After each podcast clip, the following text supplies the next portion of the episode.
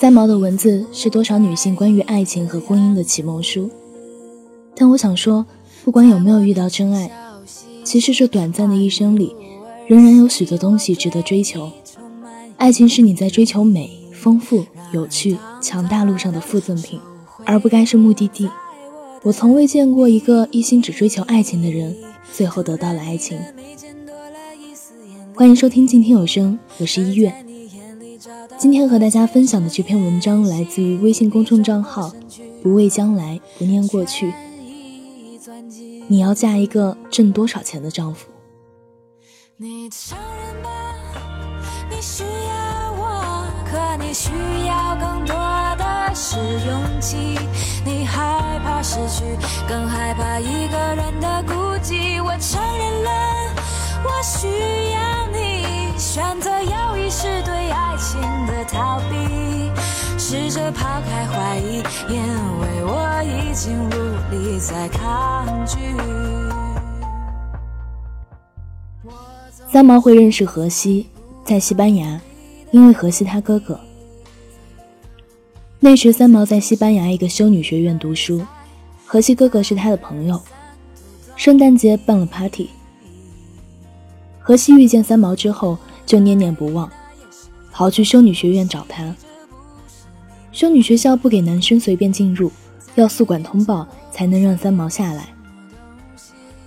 宿管看荷西天天来，半开玩笑跟三毛说：“表弟又来了。”西班牙语里“表弟”的意思很暧昧，大概相当于我们常说的某人。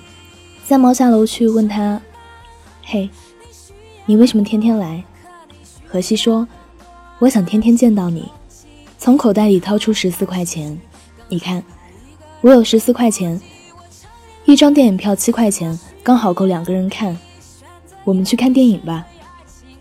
三毛说：“好啊。”荷西说：“不过我没有钱坐车了，我们得走路去。”三毛说：“好啊。”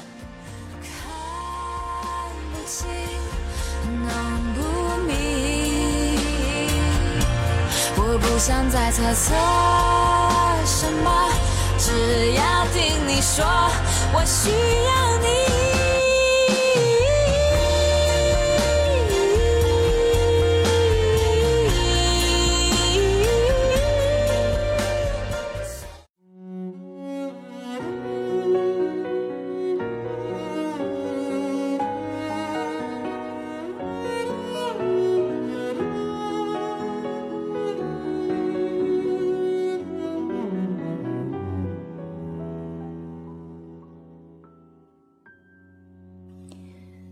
出去几次后，荷西说：“Echo，你等我六年，四年大学，两年兵役，然后我娶你。我每天出去挣钱，你在家做饭等我回来，好不好？”三毛很感动，但没有同意。我比你大六岁，六年，你这么认真，万一我没有坚守承诺，这样对你不公平，你以后别来找我了。荷西说：“我不找你了，不找你了。但你答应我，等我六年。”荷西边说 “Echo 再见”，边倒着走。这样的目送，才能再多看三毛一眼。三毛说：“看着荷西慢慢在眼前变小，仿佛《红楼梦》里贾宝玉消失在茫茫白雪里，满天雪花飘洒在两人中间。”把两人隔开，那时以为是无疾而终的浪漫。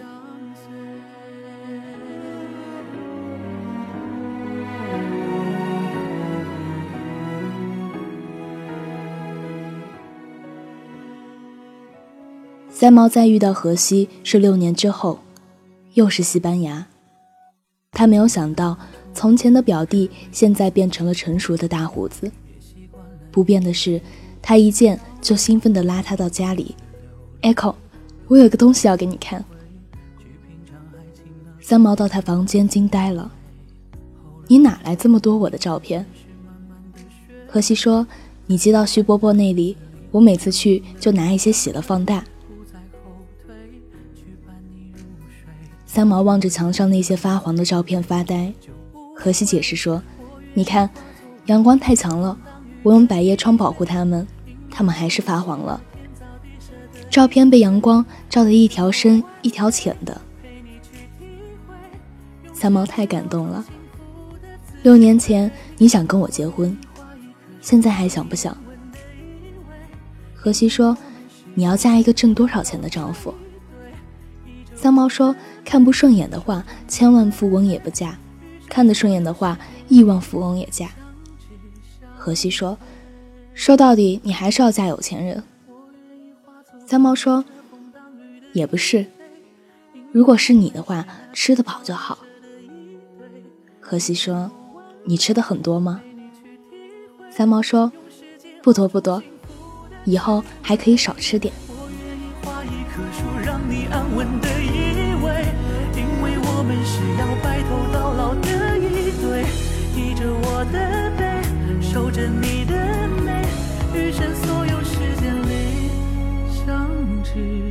相随。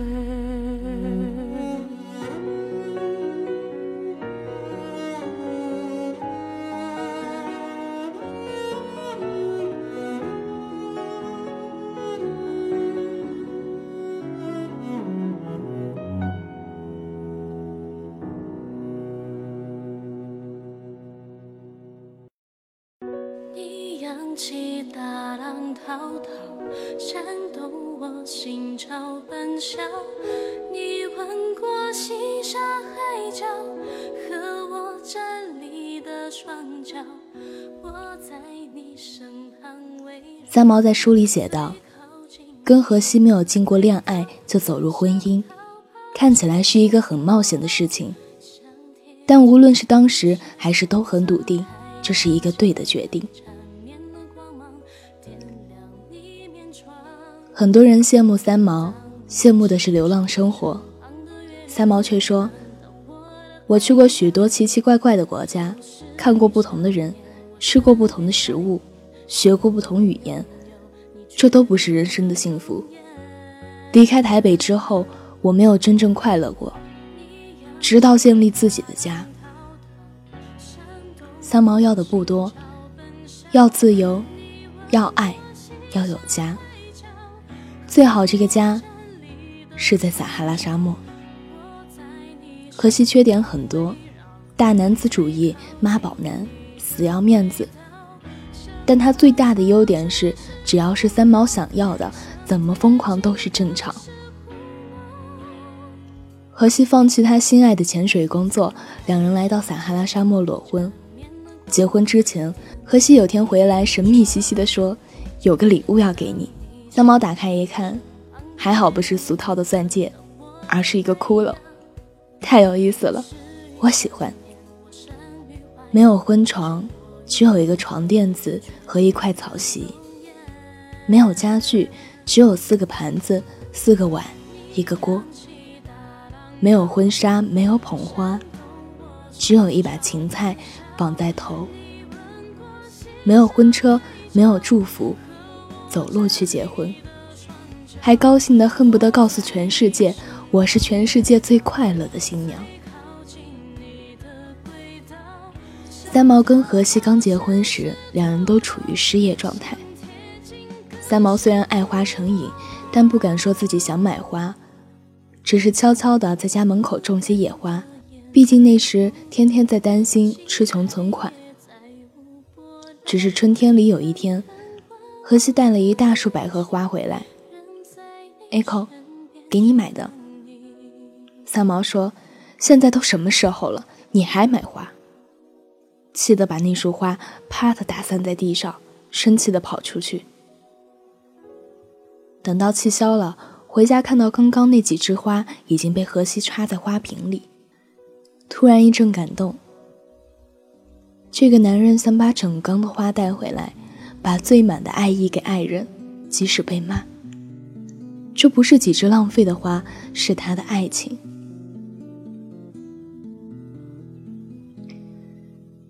三毛说，婚姻是一件特别美好的事情，因为荷西给他充分的自由。他结婚前是三条牛仔裤过全年，结婚后也没有升级为主妇装。结婚前，他写文章、谈旅行、谈爱情、谈人生；结婚后也没变，没有庸俗到笔下尽是柴米油盐。终是有一天，三毛不写了，编辑们都很纳闷，都不敢催你了。但你这是为什么呀？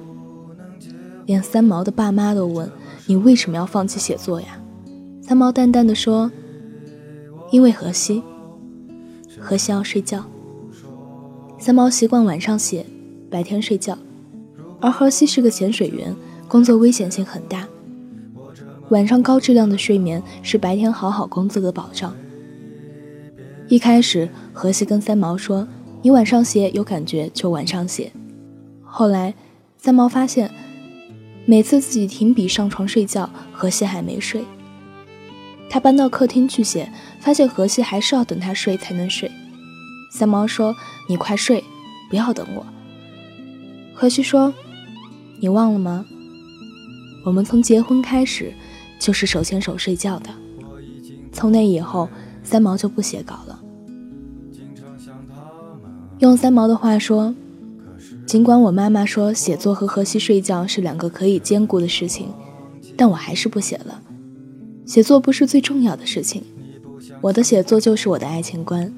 如果写作妨碍到生活，那就先不写了。三毛有次问荷西：“如果有来世，你是不是还娶我？”荷西很干脆地说：“一定不啊！”三毛气死了，抓住他后背就打。你这小瘪三，我有什么不好？你说。何西翻过身来对答：“下辈子就得活个全新的样子。我根本不相信来世。再说，真有下辈子，娶个一世一样的太太，还不如不活。”三毛本来希望他动情地说：“我希望我们生生世世都做夫妻。”没想到，被当面回绝的完全下不来台。就在这时。荷西盯着他说：“其实你跟我想的完完全全一样，就是不肯讲出来，对不对？”三毛哈的一下笑场，羞得拿被单蒙住脸。廖一梅说：“人这一生遇到爱，遇到性都不稀罕，稀罕的是遇到了了解。”三毛与荷西两个天南地北的人，却有常人难以理解的相互了解和默契。